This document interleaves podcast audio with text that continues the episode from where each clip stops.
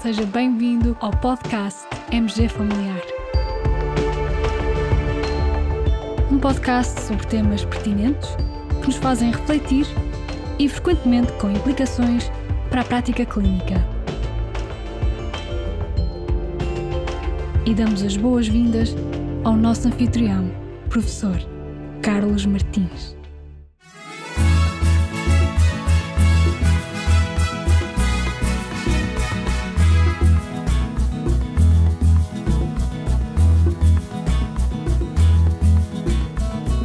Hoje estou particularmente entusiasmado, pois tenho um artigo muito interessante para partilhar convosco, um artigo mesmo giro. Imaginem a seguinte situação: um paciente com dislipidemia a quem queremos iniciar estatina. E o paciente diz-nos: Tenho medo de tomar esse medicamento. Diz-se por aí que causa muitas dores musculares, muitas dores nas pernas.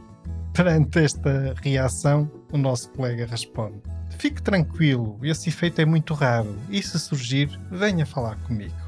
Ora, bem, foquemos-nos nesta afirmação. Esse efeito é muito raro. O que será que o paciente entendeu com esta afirmação? Ser muito raro significa que acontece em menos de 25% das pessoas que fazem estatina? 10%? 5%? Pois é, este é um dado muito subjetivo aquilo que na mente de uma pessoa a palavra raro significa, pode para uma pessoa diferente ser até algo mais que é comum acontecer. No fundo, há aqui uma grande variabilidade. Sobretudo se, por exemplo, essa pessoa conhecer alguém de perto que já tenha tido essa experiência, tal situação que é raro acontecer, sendo experienciada de perto por alguém que é próximo, acaba por já na mente da pessoa para ser algo mais frequente. Todos reconhecemos que há muita subjetividade nesta linguagem quando dizemos que o risco de algo acontecer é raro, ou é comum, ou é provável, ou muito provável. E este tipo de linguagem é gerador de muita incerteza e de erros de interpretação e pode ter consequência prática do ponto de vista de comportamento dos nossos pacientes. O que eu não sabia, ou pelo menos não me vem à mente quando falo com os meus pacientes é que até existe uma diretriz da Comissão Europeia que define cinco termos verbais para rotular a probabilidade ou o risco de um evento, variando de muito comum, em que então esse evento, o risco dele acontecer é superior a 10%, por outras palavras, ocorre em mais de uma pessoa por cada 10, pode ser comum, entre 1 a 10%, incomum, e aí ocorre entre 1 em cada 100 a 1000 pessoas, ou pode ser um evento raro, e aí ocorre em 1 por cada 1000 a 10 mil pessoas, e ainda, finalmente, muito raro. E então ocorre em menos de 1 por cada 10 mil pessoas. Portanto, são cinco termos: muito comum, comum, incomum, raro e muito raro, de acordo com esta escala. E é com base nesta escala que são elaborados e reportados os efeitos secundários dos medicamentos nos folhetos informativos que acompanham as respectivas embalagens. Ora, por estes dias passou-me então pela frente um artigo que tentou investigar esta questão. Como é que os pacientes interpretam as estimativas de probabilidade baseadas em palavras, em rótulos verbais. E por outro lado, também tentaram investigar como é que as pessoas preferem receber essas estimativas de risco. Será que preferem recebê-las por palavras ou por números concretos? Então, trata-se de uma revisão sistemática publicada no Journal of General Internal Medicine em agosto do ano passado.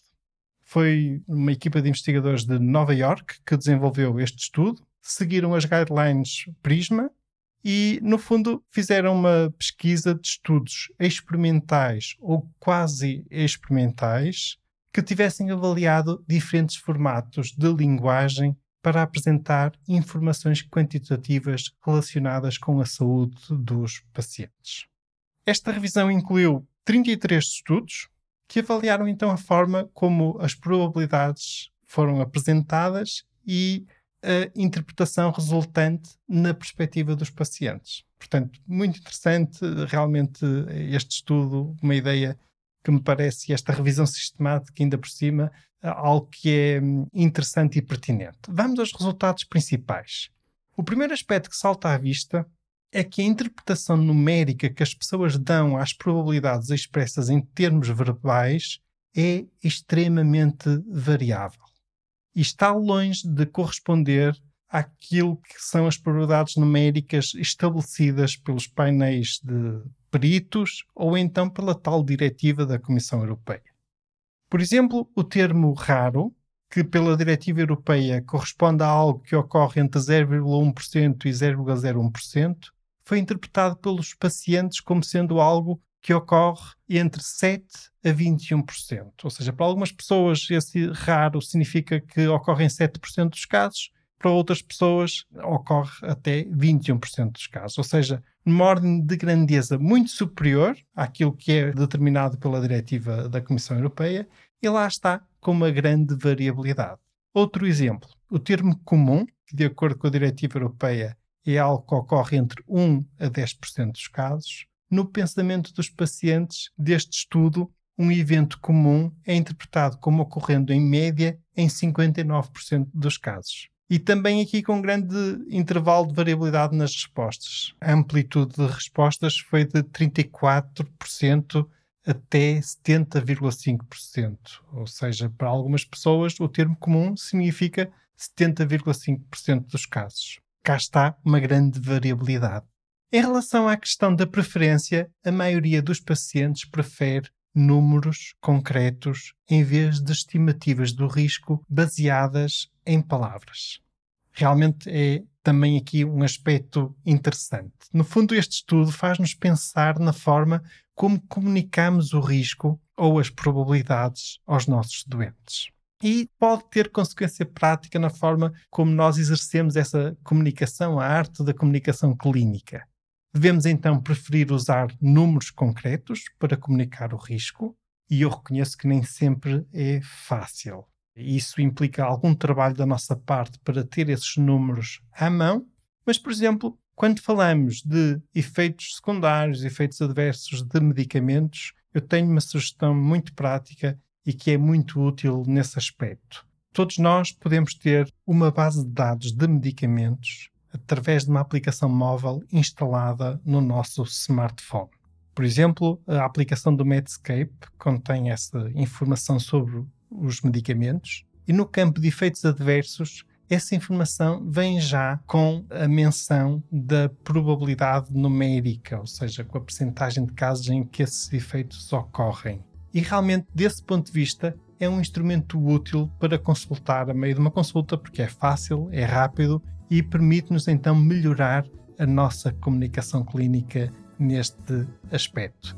Até já demonstrei o uso dessa aplicação num webinar e por isso, caros colegas, com este episódio partilharei o link de acesso ao artigo original, também o link de acesso à aplicação móvel do Medscape e o link de acesso ao vídeo desse webinar em que demonstrei a utilização dessa aplicação móvel.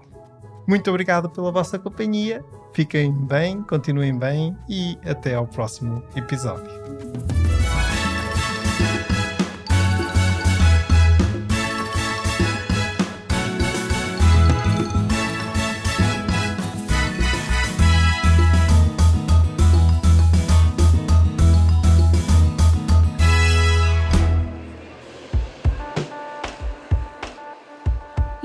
Terminamos assim esta edição do podcast MG Familiar. Muito obrigada por nos ouvir. Se desejar completar a sua leitura, muitos dos conteúdos abordados neste podcast estão disponíveis em www.mgfamiliar.net. Até ao próximo episódio.